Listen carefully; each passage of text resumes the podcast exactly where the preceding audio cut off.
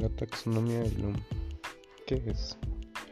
En 1956, un grupo de pedagogos encabezados por Benjamin Bloom publicó un trabajo al que denominaron Taxonomía de Objetivos Educacionales, en el cual se estableció una jerarquía de conocimientos que cualquier alumno podría lograr en las distintas materias o asignaturas. Dicha taxonomía establece seis niveles con una gradualidad creciente. Cada nivel requiere que el alumno haya alcanzado los niveles anteriores. El equipo de Benjamin Bloom jerarquizaba el ámbito cognitivo de la siguiente forma. Conocimiento, comprensión, aplicación, análisis, síntesis y evaluación. Pues de, destaca que el nivel de complejidad bajo son desde el conocimiento a la comprensión y el nivel de complejidad alto por el análisis, la síntesis y la evaluación. Esto también este, cada uno va por verbos que nos van a ayudar a, a realizar los objetivos. En alguna clase nos mencionaba el profesor que el nivel de conocimiento y comprensión son los que se basan en la licenciatura en la aplicación y el análisis, en la maestría y en la síntesis y la evaluación un doctorado. Por siguiente, con el transcurrir del tiempo, la taxonomía ha sido objeto de diversas entregas. En este preciso señalar la realizada en el año 2001 por parte de Lorin Anderson y David R.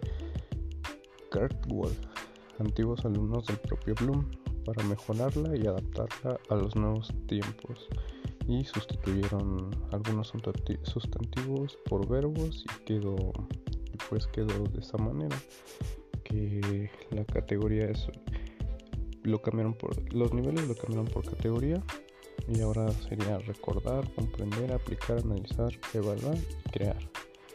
Y de y de abajo hacia arriba es el nivel de complejidad y va aumentando cabe resaltar. Y bueno también tenemos aquí para qué sirve. La taxonomía de Bloom es útil para redactar objetivos de aprendizaje como ya lo mencionamos hace un momento. Un objetivo de aprendizaje es una afirmación que expresa de manera clara lo que el alumno debe demostrar al terminar una etapa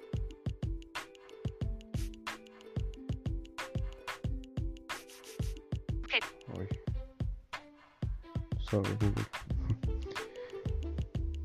Esto como consecuencia de ciertas actividades didácticas, dichas afirmaciones deben ser observables, mediables y evaluables para, para redactar los docentes, sí, pues para que los docentes lo puedan redactar. Y bueno, aquí también podemos este, guiarnos mediante un esquema que dice que debemos este localizar el primero el, el verbo en presente. Eh, obviamente nos vamos a guiar sobre la sobre la, la tabla de verbos que nos, que nos da la taxonomía de Bloom. Después debemos de redactar la acción que o sea, debe ir con de acuerdo al tema. Eh, indicar a través de qué, cómo y cuándo se va a realizar la acción. Y por último, dar, dar mm, la finalidad de lo que se espera con este aprendizaje.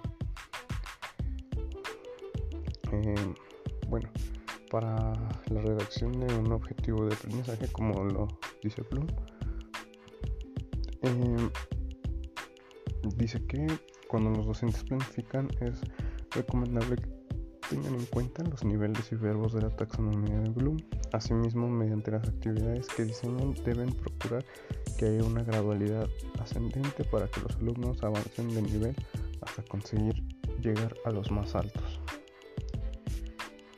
Y bueno, por último, ya como decíamos, la taxonomía de Bloom es muy importante por, para nosotros como pedagogos porque nos van a ayudar a a a, nuestro, nuestra carrera profesional a plantear objetivos educacionales con, con nuestros alumnos que, que en algún momento este, van va a ir reflejado en su aprendizaje y para su evolución como, como personas.